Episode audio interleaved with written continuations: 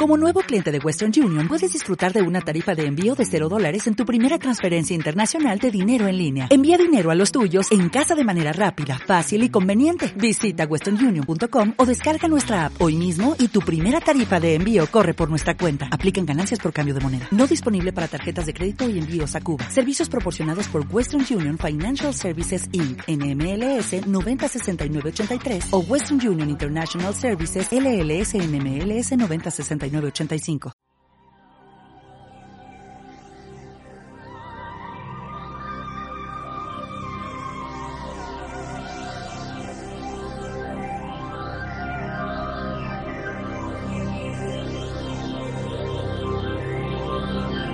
Es el momento de caminar entre el misterio y la imaginación.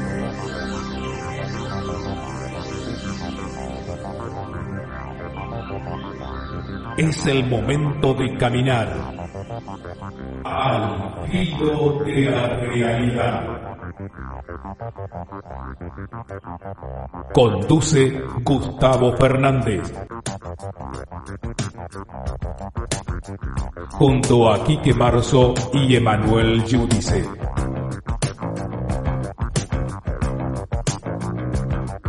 Explorando los límites del conocimiento.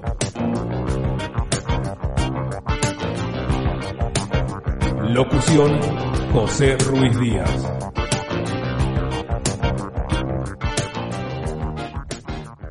Hola, hola, hola amigos, ¿cómo están ustedes? Soy obviamente Gustavo Fernández y esto obviamente también es Al Filo de la Realidad. El espacio que gestamos, que llevamos adelante, que creamos junto a Alberto Quique Marzo y Emanuel Giudice para hablar de los temas que a ustedes y a nosotros nos apasionan ovnis, parapsicología, civilizaciones desaparecidas, sabidurías ancestrales, conspiraciones y un largo etcétera. Siempre agradeciendo a todos los seguidores, los fans, quienes recién se suman a conocer esta, esta humilde propuesta, eh, nuestros oyentes en Spotify, en nuestra página en evox.com. Recuerden, recuerden, eh, paso el, el, el avisito, que si van a la página en evox.com de Al Filo de la Realidad van a ver un botoncito azul. Si hacen clic ahí estarán en condiciones de colaborarnos con un poco menos de 2 euros mensuales, que algo que en sumatoria nos permite eh, enfrentar algunas de las responsabilidades y compromisos económicos que sostener este emprendimiento que hacemos desde el entusiasmo y desde el, cariño que le tenemos a estas temáticas. Y mm, si ustedes no quieren valerse de tarjeta de crédito, pueden ir a nuestro portal en alfilodelarealidad.com y van a ver en podcast una pestaña de las que se descuelgan que les indican cómo colaborar por otras vías que no sean la tarjeta de crédito. Siempre estas sumas, si se quiere, irrisorias en lo cuantitativo, pero profundamente valiosas para nosotros en lo cualitativo, por lo que significa...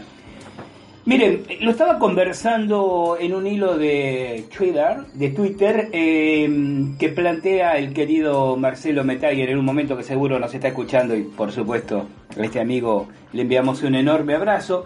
Eh, él señalaba que, vieron que Wikipedia mm, suele habitualmente eh, con cierta periodicidad, eh, abrir unos banners ¿no? en, sus aplicaciones solicitando donaciones eh, por montos que en realidad son otra vez también no irrisorios un dólar mensual un dólar mensual no un dólar por única vez. Este y por supuesto más cifras o lo que uno desee. Entonces en el, en el hilo de comentarios que recibía Marcelo había algunas personas que decían ah huele estafa este, a ver, eh, todos usamos la wiki, más allá del grado de fiabilidad o confiabilidad que depositemos en personas que se listo, está en la Wikipedia, es como haber consultado en la enciclopedia gráfica de las antiguas, ¿se acuerdan? El Larousse Ilustrado, ¿no? La Kiliet, esas, esas enciclopedias de nuestra infancia, de nuestra infancia los que tenemos unos años. Y otros, yo lo he comentado alguna vez, a mí a veces me interesa más la página de discusión que la del artículo. No sé si ustedes advirtieron que cuando buscan algo en wiki, arriba, la página que están leyendo del artículo del tema, tiene un título, artículo, y al lado hay otra pestaña que dice discusión, donde otros editores ingresan eventualmente hacer correcciones, críticas o sugerencias respecto al artículo. Es tendencioso, las fuentes son sesgadas, bueno, hay que explicar este otro punto de vista. ¿no? Y yo siempre digo, la página de discusión de Wiki puede llegar a ser tanto o más interesante que la página del artículo en sí. Como sea, el punto es que si uno usa con cierta frecuencia Wikipedia, yo admito que la uso con mucha frecuencia, cuando hay un personaje que digo, quiero saber algo más de esa persona, cuando hay un tema, independientemente que después siga buscando, porque eso está en la en el índice de curiosidad de cada uno, ¿no? Conformarse con algunos datos que pueden ser sesgados o no, o decir, no, quiero más información o quiero leer otros puntos de vista. Pero no puedo negar que la Wikipedia es casi un reflejo, eh, especialmente los aspectos biográficos. A mí me resulta muy aleccionadora e interesante en ese sentido. Y hay millones de personas que van a la wiki cuando quieren tener una idea de algo un artista. ¿Y en qué año nació? Y morís en la wiki. Aunque lo pongas en el buscador de Google, generalmente la primera referencia que salta y a la que veas es la Wikipedia. Entonces, es, es llamativo eh, y dice mucho de la condición humana el mínimo, ultra mínimo porcentual de eh, eh, usuarios de la, de la Wikipedia que aportamos, me incluyo, que aportamos cuando hay una campaña de donación dos míseros dólares, cinco míseros dólares. Míseros en el sentido, yo digo que mucha gente que usa la Wikipedia puede no tener cómo hacer el pago, este, pero digo, opinar que no, eso huele estafa, cuando por otro lado la estás usando, este, eh, ¿Se entiende lo que digo? Es decir, yo uso la wiki, la wiki, la wiki y de pronto digo, ah, pero me están pidiendo dinero, esto huele a estafa. Hermano, sos un miserable. Quien piense así realmente es un miserable. Es extremadamente egoísta, ¿no? Porque me interesa el material, pero no quiero pasar a dejar un dólar en, en el pebetero de la iglesia como donación. Alguien me dirá, bueno, pero todo no se reduce al tema del dinero, porque entonces sí, también pasa por el dinero. Ya hemos hablado de que desde el aspecto esotérico, espiritual, el dinero es una energía que circula por nuestra vida y que también nos, nos sirve para seguir adelante. Estoy, le, soy sincero, porque esto va de la mano, y, perdóneme el intimismo de compartir esto, pero empiezo a estar, a ver, lo voy a decir en, en, latín y, y, en latín y en latín clásico, empiezo a tener las bolas llenas de la gente que invocando cuestiones espirituales o intelectuales, lo que en realidad está diciendo que no quiere tocar su bolsillo, ¿no? Eh, hice un comentario en las redes también por estos días de, bueno, que, qué interesante es que empecemos a tomar conciencia, que así como la autodefensa psíquica, tema en el que hemos abundado mucho en este podcast, sirve a título personal, tenemos que pensar que en este eh, contexto mundial de manipulación global del pensamiento colectivo, también la autodefensa tiene algunas herramientas interesantes. Y aparece una persona por ahí, ni viene al caso citarla, que dice, ah, estoy totalmente de acuerdo, también sería interesante que pusiera todo ese conocimiento a disposición libre y gratuita de todas las personas interesadas. Es mi humilde opinión. Miren, yo ya tengo años suficientes como para leer detrás de la frase, es mi humilde opinión, un grado de pedantería y soberbia intelectual francamente insufrible. Lo vuelvo a decir, quien pone adelante la frase, bueno, yo te digo esto, pero es mi humilde opinión, eh, nadie, no le voy a responder soezmente diciendo, ¿y qué carajo te la pidió? Porque si uno expresa una idea en un espacio público como las redes, está aceptando que cualquiera pase y deje su, su opinión también. Pero esa humilde opinión habla de una pedantería, de una soberbia, de una petulancia intelectual, que por otro lado se pone en evidencia porque yo le respondo inmediatamente a esta persona diciéndole, sí, ¿sabes qué? Este, yo estoy cobrando mi tiempo, mi esfuerzo, mi trabajo, ahora si querés te doy mi número de cuenta bancaria, vos sos mi mecenas y yo le doy todo gratis a todo el mundo, una amiga también este, eh, de, estos eh, andares, Marina Llaveno, entra con un comentario similar, le dice, mira, ¿sabes qué? Eh, conseguiste un terreno, construí una casa, comprate los materiales, pagale a los a los peones albaniles y una vez que esté terminada nos reunimos en una escribanía y me cedes la propiedad de la casa porque es de lo mismo y esta persona automáticamente entra dice adiós y se desloguea, se elimina de la lista de amigos. O sea, el típico ejemplo de quien entra para, para arrojar su comentario, pero es un humilde opinión, pero no soporta, como decimos en Argentina, no se banca, que alguien responda educadamente a su punto de vista. Esta mediocridad, yo creo que va de la mano con el ejemplo que comenzamos a, a contar hoy, ¿no? Entonces, mi querido amigo, mi querida amiga, si ustedes usan la wiki, un dólar, dos dólares. Pero déjense de joder, no es un café. ¿Eh? Para una herramienta, porque de lo contrario, se detuvieron a pensar, ¿qué, ¿qué tengo que yo? ¿Qué le va a hacer un dólar más o menos que yo aporte? Y esto es como aquel que dice, ¿para qué voy a decidir con cuidado mi voto electoral? ¿Qué le hace al resultado un voto más, un voto menos? Es la misma mentalidad. Y creo que en un punto tenemos que empezar, si queremos ser tan este, espirituales, este, progres mentalmente, solidarios, nueva era y la mar en coche, tenemos que empezar a tener este tipo de gestos, ¿no? A ver, esta gente necesita un dólar por acá, acá hay una campaña, una ONG que contribuye un dólar, si, me, si entiendo que es útil, que, que me sirve, inclusive desde el punto de vista egoísta, estoy hablando de que me sirve. Ni siquiera estoy diciendo de algo que le pueda servir a la humanidad, estoy hablando de algo que me sirve a mí. Pero me sirve y paso de largo y silbo para otro lado es... Entonces yo entiendo mucho eso. Todo esto comienza hablando de los colaboradores. Este, a ver, no estoy poniendo en un parangón a quienes no colaboren con quienes usan una herramienta como Wikipedia, pero en un punto no habla de ellos, habla de los que sí colaboran. ¿Se comprende? Esa persona que dice, yo me voy a comprometer con Alfilo más allá del elogio que se agradece, más allá de enviar información que se agradece, más, más, más allá de ser un número cuantitativo en las, en las estadísticas que se agradece, se agradece que pasen y hagan ese, ese clic también. Agradecíamos también a las emisoras online OVNI Argentina que dirige Pablo Mastot desde la provincia de Corrientes, nuestro país, Edenex y la Radio de la Historia y el Misterio, ambas en España. Orlando Rodríguez, que en Texas, propietario de Radio Box, eh, retransmite al filo de la realidad. Gracias. Gracias a todos, a cada uno por el esfuerzo, por considerar de interés. Gracias a los escuchas.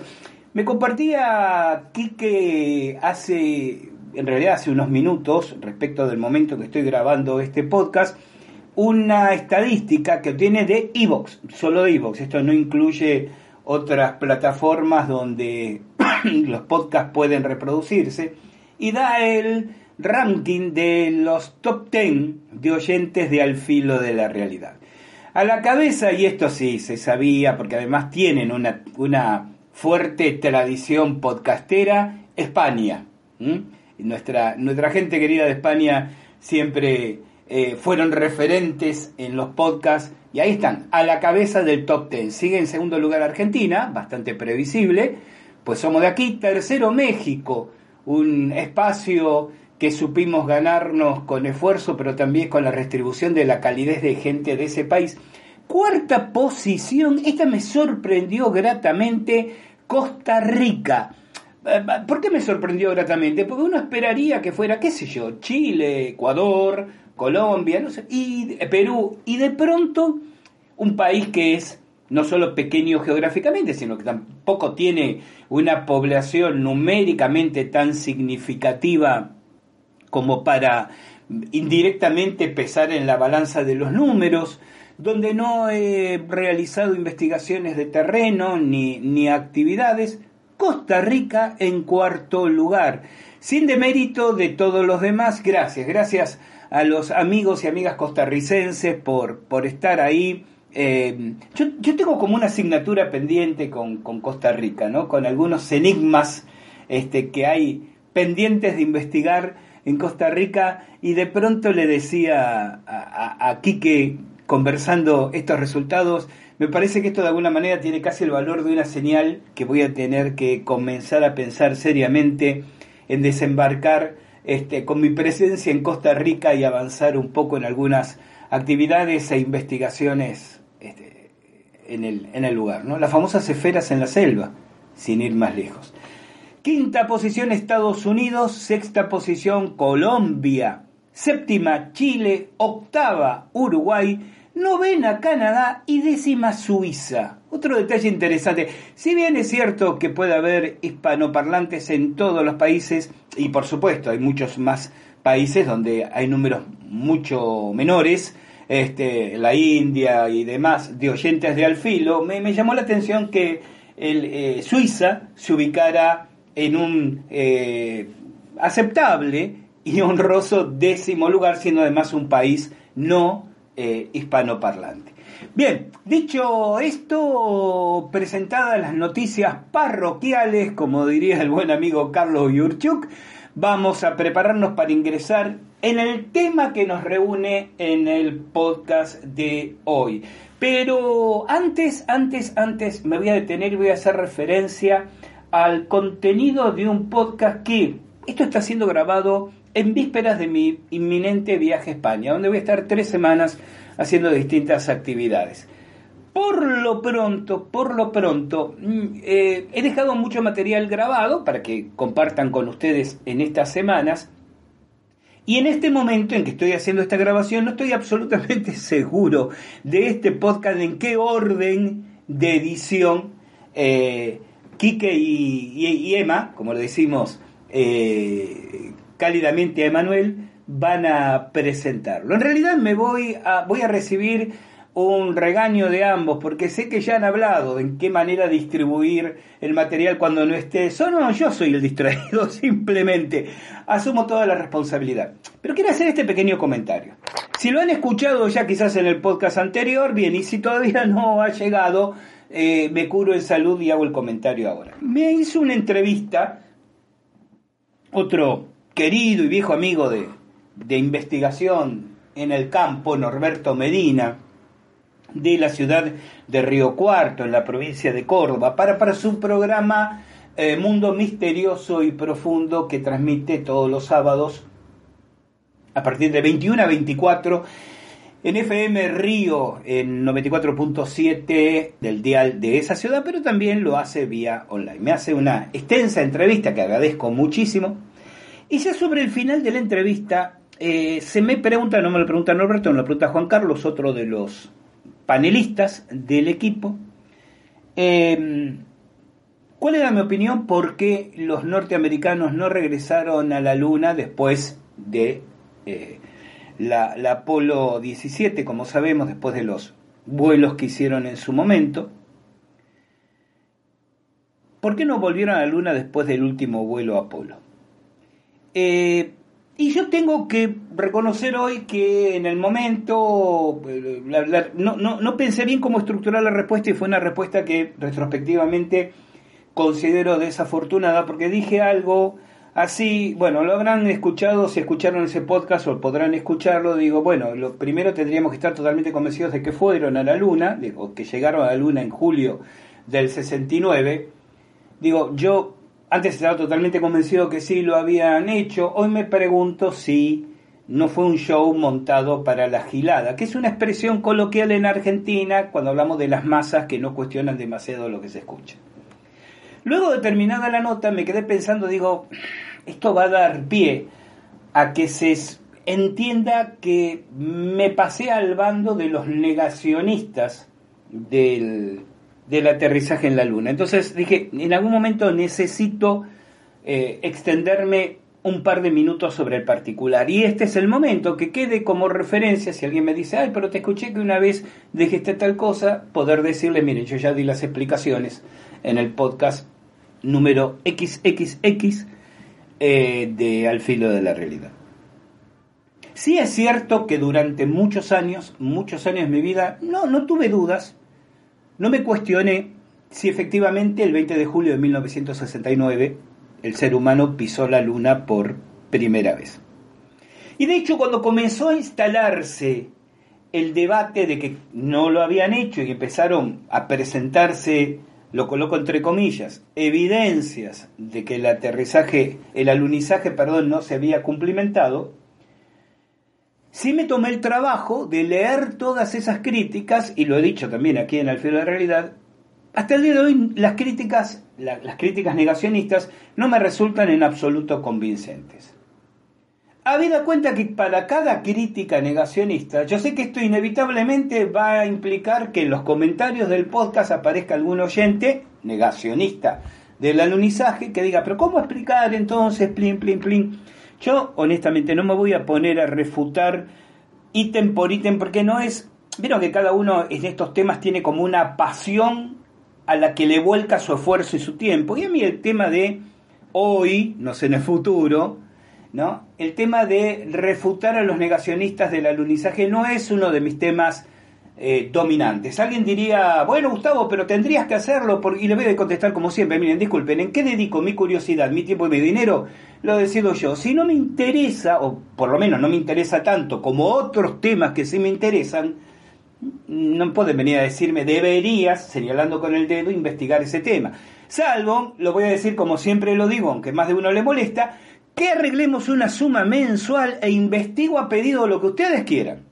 Doy número de cuenta bancaria, acepto pagos por PayPal, Western Union, criptomoneda, no tengo ningún inconveniente, solo advierto que mis honorarios no son económicos. Ahora, si no van a contratarme este, por hora para investigaciones, dejen que yo investigue lo que, lo que me piache, ¿no? Como dicen los italianos. Y el negacionismo del alunizaje, como dije, no es uno de los temas que más me, fascinan, que más capturan mi curiosidad, aunque no puedo negar que en un punto me resulta un tema interesante. Razón por la cual me he dedicado en distintos momentos tanto a leer la crítica negacionista como a leer la refutación de los negacionistas, y hasta ahora la refutación de los negacionistas cierra para mí los números. Es decir, no encuentro evidencias negacionistas del alunizaje que sean incontrastables e irrefutables. Pero lo que hoy en día yo me digo, ay, ¿qué decía Einstein? La verdadera actitud científica es poner en duda durante el desayuno lo que se creía firmemente durante la cena de la noche anterior, ¿no? A ver, vamos a decirlo de una manera eh, tranquila y relajada. ¿Recuerdan aquella frase que dice la ausencia de evidencia no es evidencia de la, ausencia? Bueno, algo similar.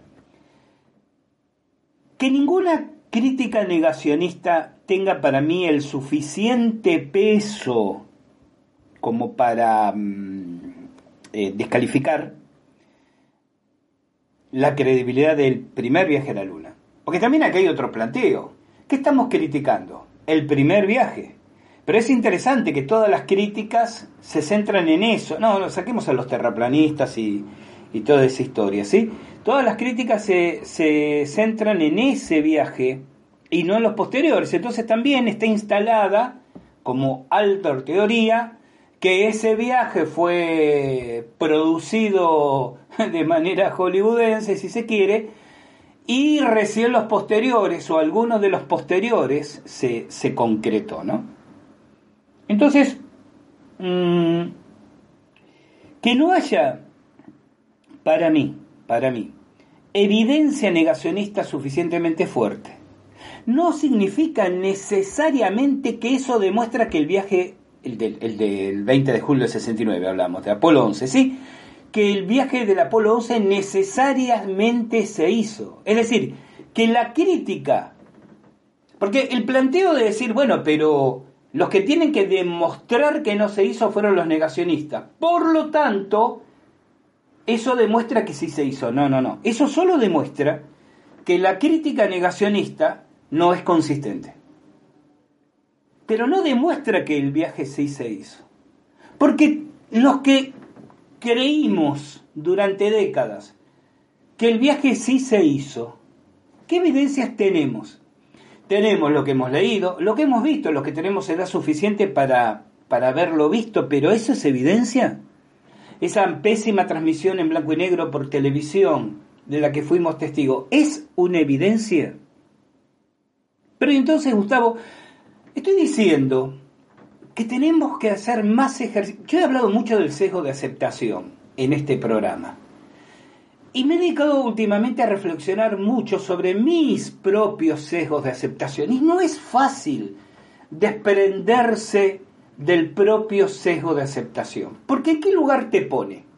Porque si caes en la... A ver, si yo me desprendiera del sesgo de aceptación, del positivo para el Apolo 11, y cayera en el campo negativo del Apolo 11, estaría cambiando un sesgo de aceptación por otro. ¿Se comprende? Entonces, ¿en qué, en qué penumbra, en qué purgatorio, ¿no? ¿En qué, en qué país brumoso intermedio nos deja el esfuerzo de soltar el sesgo de aceptación? En el territorio de, de sostener la duda crítica. La duda crítica sería, como si lo pusiéramos en forma literaria, eh, es muy posible que se haya hecho, aunque admito la posibilidad que no se haya hecho. Y esto para, para nuestros congéneres suele ser chocante. No, no, pero Gustavo, ponte de acuerdo, decide. O crees que se hizo o crees que no se hizo. Y ahí cada uno trata de arrinconarnos con su propio sesgo de aceptación. ¿Y por qué no puedo ponerme en un lugar en el cual digo con total sinceridad Creo que muy posiblemente se hizo, aunque cabe la posibilidad que no se haya hecho. ¿Por qué no puedo? ¿Saben qué ocurre? A mucha gente eso le genera angustia. Angustia intelectual, digo, no, no emocional, ¿no? Lo he dicho alguna vez, la, gente, hablo en términos generales, no puede convivir con la ansiedad que provoca la duda. Y por eso el sesgo de aceptación lo lleva a lo que conocemos como el cierre cognitivo. La explicación es A, o la explicación es B, o la explicación es C, no porque esté definitivamente probado, sino porque se acomoda a mi esquema de sesgo de aceptación, es decir, de creencias preexistentes. Y después nos escudamos en aquello, bueno, pero para mí es mi verdad. Y está bien, es tu verdad, te deja bien, fantástico. Pero no puedes salir a la palestra diciendo estás equivocado porque la verdad es la mía. bueno, yo me siento con esto del Apolo 11 en ese, en ese territorio interesante para explorarme, para explorarme, que lo llamo la duda crítica. Sí, es muy posible que el viaje se haya hecho, aunque es posible que no. Porque este tema que disparó Juan Carlos en esa entrevista este tema tan interesante de ¿por qué no regresar? No puede tener varias lecturas. Sabemos, especialmente los que somos de la época y leíamos mucho de este tema, que hubo enormes eh, recortes presupuestarios en el Congreso eh, para el, programa astronáutica. Recordemos que allá por el 73, creo que fue, había un gobernador, candidato en las elecciones presidenciales estadounidenses, Wallace, de apellido, que en su plataforma llevaba el proyecto de suspender directamente por gasto innecesario y superfluo toda, toda la carrera espacial y disolver la NASA. Extrañamente, en plena eh, carrera electoral, sufre un atentado, lo hieren de un balazo, queda con severas secuelas, no fallece, pero queda con severas, con severas secuelas físicas y se retira de la, de la carrera electoral. Y, e interesantemente, ninguno de los presidentes o, o candidatos a presidentes de todos los años posteriores volvió a tener una condición así en su plataforma electoral, ¿no? Vamos a suspender las investigaciones espaciales, vamos a ahorrar por ese lado, vamos a destinar ese dinero a otros fines, vamos a disolver la NASA. Que sin duda era un recurso muy extremista, pero es interesante que otros candidatos no lo hayan planteado en su, en su mesa de trabajo, ¿no? Eh, Entonces, ahí tenemos un motivo, esto de los recortes presupuestarios, pero también hay otro factor que debemos tomar en cuenta, que es cuando empleamos el término, muy bien empleado, de carrera espacial. Eso no fue un programa espacial, eso fue una carrera. Una carrera para ver quién llegaba primero a dónde, quién ponía el primer satélite en órbita, bingo, fueron los rusos. ¿Quién ponía el primer hombre en órbita? Bingo, fueron los rusos otra vez. ¿Quién ponía el primer hombre en la Luna? Esos fueron los norteamericanos. Y aunque era 2 a 1, la importancia de ese tanto, de ese gol, eclipsó todos los anteriores. Era una verdadera carrera donde el objetivo, porque se hacen observaciones de tipo tecnológico, ¿no? Como que eh, no tenían la tecnología de computadoras que, que tenemos hoy en día y con lo que podían tener en ese tiempo, miren, disculpen, si llegaban a tener un Windows se hacen bosta contra un asteroide apenas salen del planeta, honestamente. Esa tecnología estaba más cerca del viejo DOS, por ahí algunos de ustedes lo recuerdan. Sistema estable, confiable, que no se tildaba, que ocupaba muy poco espacio de, almacenamiento y no la porquería este, intergráfica, por lo menos dominante hoy en día, ¿no? Pero digo, que, que, se haga una crítica de lo tecnológico debería estar en boca de quienes tienen conocimiento de tecnología y generalmente quienes hacen esa crítica no los tienen ni menos de informática. Pero, y de la necesidad de lo informático y hasta qué punto no reemplazarlo por elementos analógicos como los que había en la tecnología de los fines de los 60, principios de los 70. Pero si tomamos en cuenta los recortes presupuestarios y si tomamos en cuenta el hecho de que era una carrera espacial, era como que ya estaba logrado el objetivo, ya está. Los imagino a los muchachos sentados alrededor de una mesa diciendo, bueno hermano, ya está, ya llegamos a la luna, volvimos tres, cuatro, cinco veces, paseamos un autito, paremos un poquito porque esto nos está desangrando, está empezando a ser impopular, los gastos están este, disparando, está impactando en la, en, la depreciación del dólar. Paremos un poquito. Y variaron, giraron a otros tipos de programas este, espaciales, Skylab, eh, lanzadera espacial, ¿no? Etcétera, etcétera. Entonces, ¿por qué no volvieron a la Luna? Que es a veces una de las críticas. Si realmente llegaron y fueron cuatro o cinco veces, ¿por qué no siguieron yendo? Bueno, si fuiste varias veces de vacaciones a, la playa y después tuviste que dejar de ir porque te surgieron compromisos, porque empezaste a tener reducciones en tu salario, porque estás invirtiendo en otra cosa, ¿no? Sería un argumento muy tonto eh, preguntar qué nos estás ocultando que no seguís yendo de vacaciones a la playa, porque hay otros objetivos, otras prioridades, otras demandas.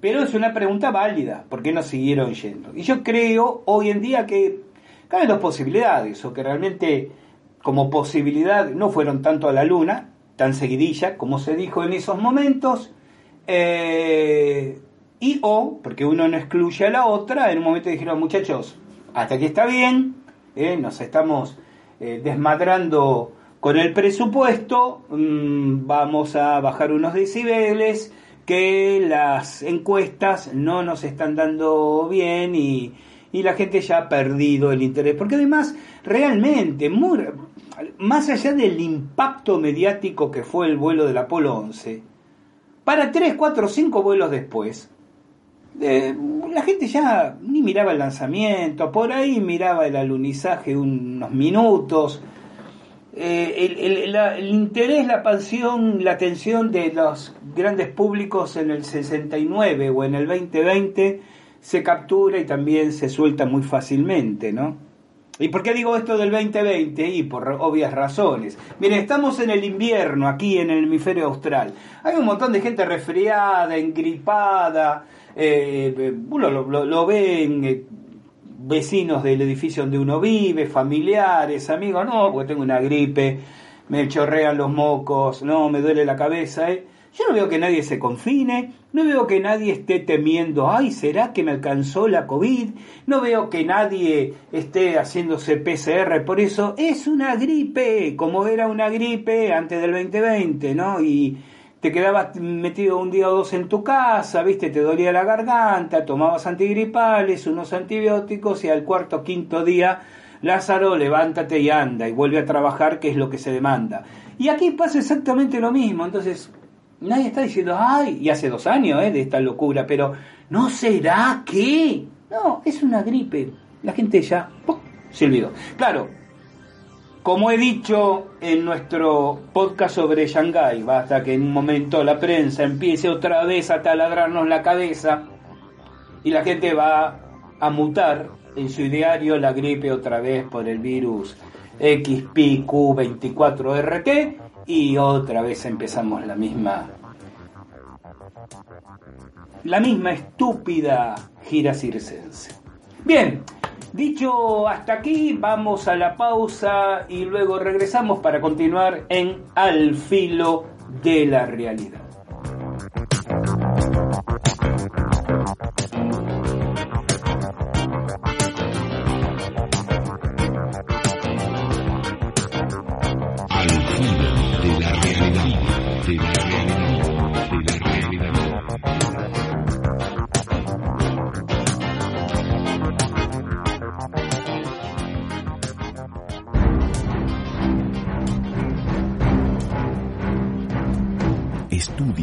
Trabaja. Sé un buen marido o una buena esposa. Lleva a tus hijos a la escuela. Sé un buen padre. Y por sobre todas las cosas, no cuestiones nada. Conspiraciones. La verdad está entre nosotros, pero estratégicamente oculta. Conspiraciones. ¿Quiénes son los titiriteros que manejan los hilos de nuestro entramado social? Conspiraciones en Al filo de la realidad.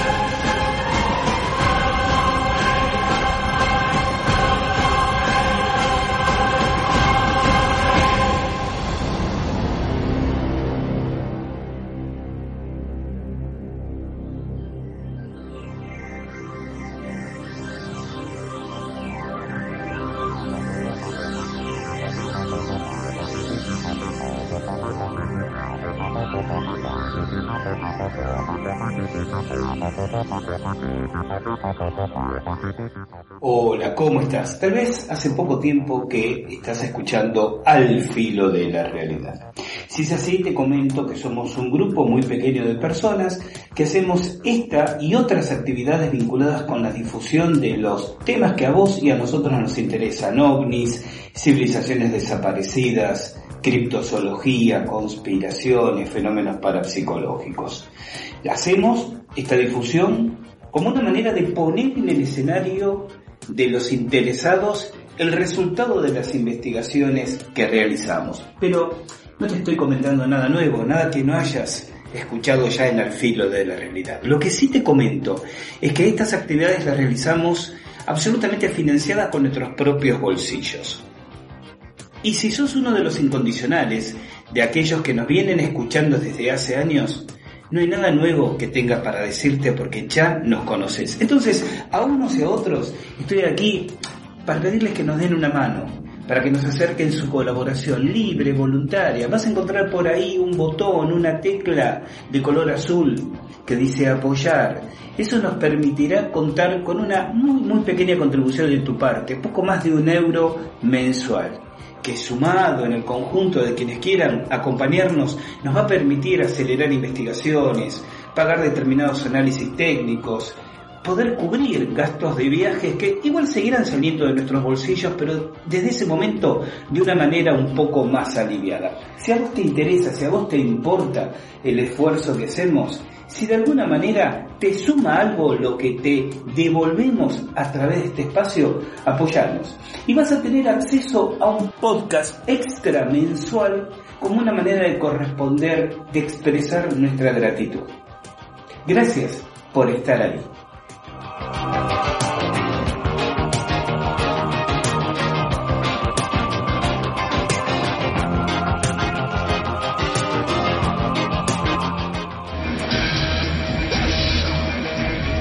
Conoces la pregunta, igual que yo. ¿Qué es Matrix? Es el mundo que han puesto ante tus ojos para que no veas la verdad. Por desgracia nadie se le puede decir lo que Matrix es.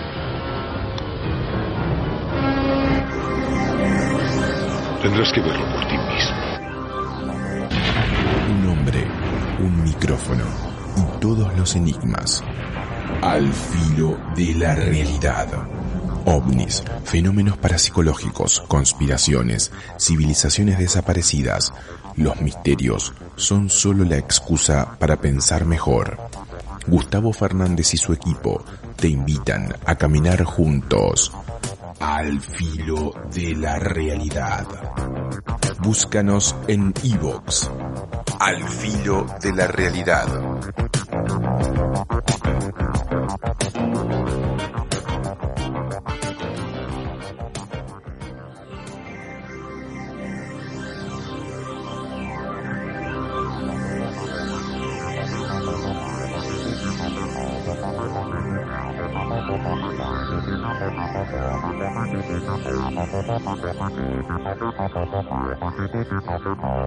Y estamos aquí compartiendo este espacio de Al filo de la realidad. ¿Ustedes me creen que me senté frente a la grabadora dispuesto a hablar de un tema? Y ahora voy y he terminado hablando de otro tema completamente distinto. Porque este podcast, ustedes lo habrán visto, se titula sobre el viaje a la luna y un hallazgo en la aurora. Pero originalmente se iba a titular Rompiendo lanzas con algunas sociedades esotéricas. Y miren por dónde va la cosa, ¿no? Uno se siente tan bien, yo por lo menos, me siento tan bien, tan, tan cálidamente entre amigos cuando me siento a grabar este podcast. Es como que visualizo que están ustedes allí, que, que no necesito ni cenirme. Por supuesto, esto no es un podcast profesional como los que uno tiene el gusto de escuchar, donde un panel de tres, cuatro, dos eh, realizadores, eh, sin duda con su minuta del podcast eh, preguionada, respetando muy bien los cortes, las paréntesis, eh, las pausas musicales, les hacen llegar su producto. Esto, lo dije alguna vez, es simplemente una expresión de eh, verborragia, que es una extraña mezcla de verba y hemorragia verbal, ¿no? Entonces, donde empiezo a compartir determinadas reflexiones o puntos de vista, pero ya hablé del viaje a la luna y voy a hablar ahora sobre la estancia la aurora y los remito artículo y podcast sobre la última vez que estuvimos haciendo unas investigaciones radiestésicas en el lugar. Recordemos, estancia la aurora, departamento Salto, República Oriental del Uruguay, el Uruguay con tantas cosas hermosas.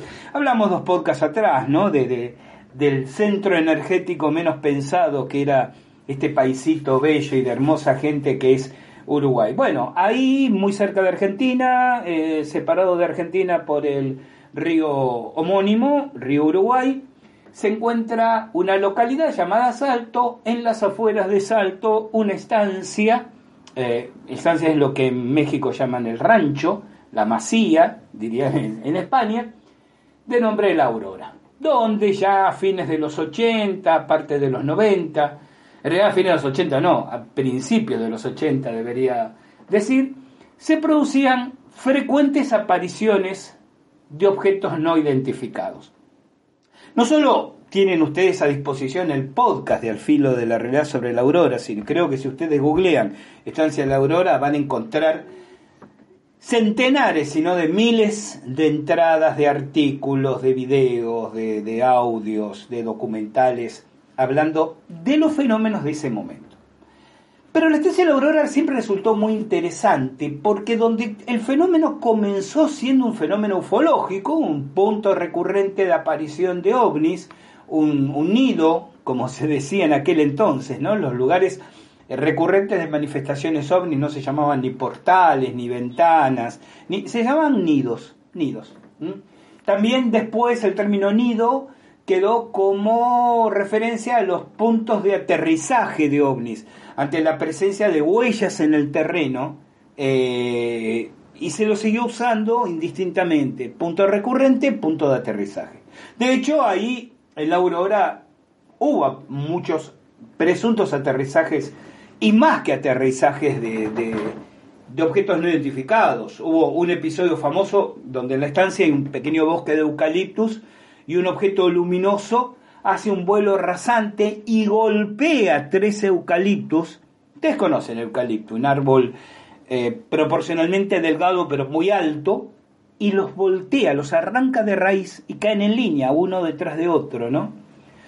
Eh, y se hicieron muy interesantes investigaciones que mostraban que algo muy caliente golpeó contra esos árboles y demás.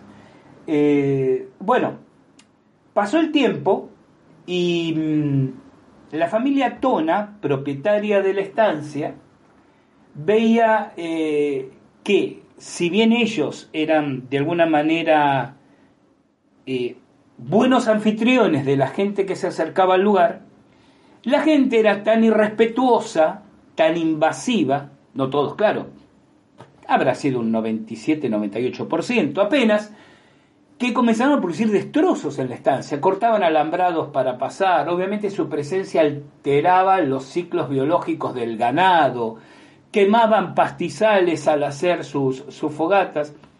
Entonces, la familia, ¿qué es lo que decide hacer? Tenía un campo frente a la estancia, hay un camino vecinal que viene de una ruta nacional, entonces hay un caminito vecinal que lleva a la estancia, entonces del otro lado de ese caminito tenían su otro, otro predio. Entonces ponen ese predio a disposición de la gente. Se le dice, mire, ustedes quieren acampar, quieren ver algo, no entren en nuestra estancia, váyanse ahí, a este campo, cruzando el camino, se instalan ahí.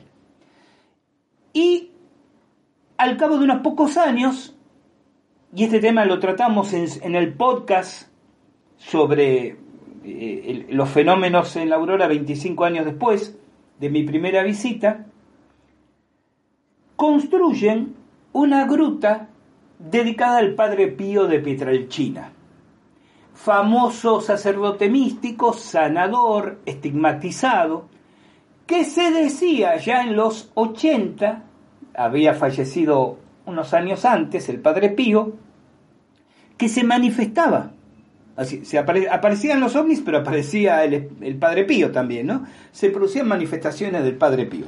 Tomó el tema estrictamente ufológico, tomó un sesgo espiritualista muy intenso, pero realmente muy intenso. Yo creo que hoy en día la zona es más reverenciada por los seguidores y devotos del Padre Pío que por los interesados en lo ufológico, que no es ajeno a otros contextos lo que ha pasado con el tema ovni, ¿no? Esta especie de, desvío hacia lo, espiritual, metafísico, religioso, en este caso católico, obviamente, ¿no?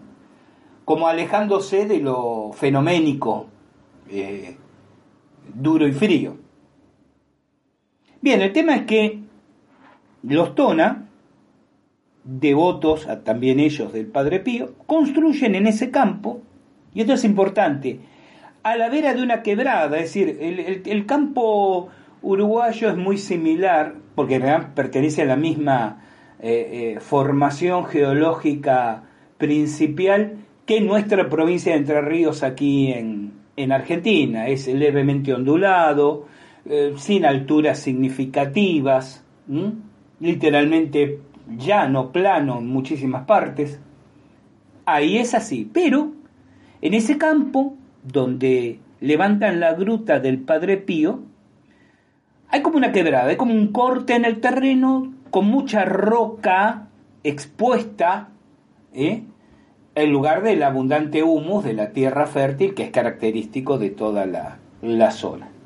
Bueno, y en esa visita estuvimos haciendo algunas investigaciones radiestésicas donde observamos que, por ejemplo, las líneas Hartmann que pasan por el lugar se desvían, esto era, dije yo, muy extraño, se desviaban de su normal trayectoria rectilínea y parecían converger hacia el punto donde se encontraba la gruta del, del Padre Pío. He hecho un breve repaso de los eventos en la aurora, de lo que seguramente muchos de ustedes conocerán. Lo que quiero aportar es una mirada que no digo que nadie la haya hecho antes, no me he enterado que la hayan hecho antes, no he leído no ninguna referencia. Mm, tampoco es un descubrimiento, no es para tanto tanto batir este, el parche del tambor, pero pienso que nos abre una línea muy interesante. Ocurre que estaba días atrás mirando redes y nuestra querida amiga Verónica Franques de, de Uruguay había llevado un grupo de personas en una excursión de turismo místico a la gruta del Padre Pío, esta que les estoy mencionando. Y viendo las fotos del lugar, recordé algo que cuando hice mi visita, mi última visita al lugar, me dije, tendría que mirarlo y no, no lo hice, lo olvidé simplemente. O sea, en ese momento dije, ah, pero si yo iba a ver esto, que era mirar el lugar desde el Google Earth, desde la aplicación de Google Earth, que es lo que le invito a ustedes que hagan. Porque cuando llegan al lugar y se acercan con la aplicación, van a ver que ahí, donde está la gruta del Padre Pío, donde se producía esa anomalía en el comportamiento de las líneas Hartmann que les mencioné. A pocos metros, a un tiro de piedra del epicentro de apariciones ovni, de manifestaciones paranormales, que muchísima, y esto yo no lo puedo poner en duda, que muchísima gente que visitó el lugar dijo haber tenido, la gruta del Padre Pío, esa quebrada, esa ese eh, desnivel rocoso del terreno que yo les mencioné, que se ve claramente en las fotografías, es el filo, es el borde de un gran aparente cráter, obviamente circular, producto de vaya saberse qué. La remotísima caída de un meteorito, algún objeto que se precipitó en el lugar y está todavía ahí enterrado? Hice este comentario en las redes, me decía un seguidor, Gustavo, nadie ha ido con un detector de metales al lugar hasta donde sé, ¿no? Por el mero hecho de que nadie se había dado cuenta, y esto es lo que quiero dejarles e incentivar la curiosidad de ustedes, que vayan y lo vean en Google Earth, que la famosa gruta del Padre Pío en la estancia La Aurora, este epicentro de apariciones ovni paranormales, se encuentra literalmente en el borde de lo que parece ser un gran cráter. Lo suficientemente grande, no tan grande como para que exceda la idea de cráter meteorítico. ¿Qué tamaño puede tener? No sé, en la escala de, de Google representarían unos 200 metros.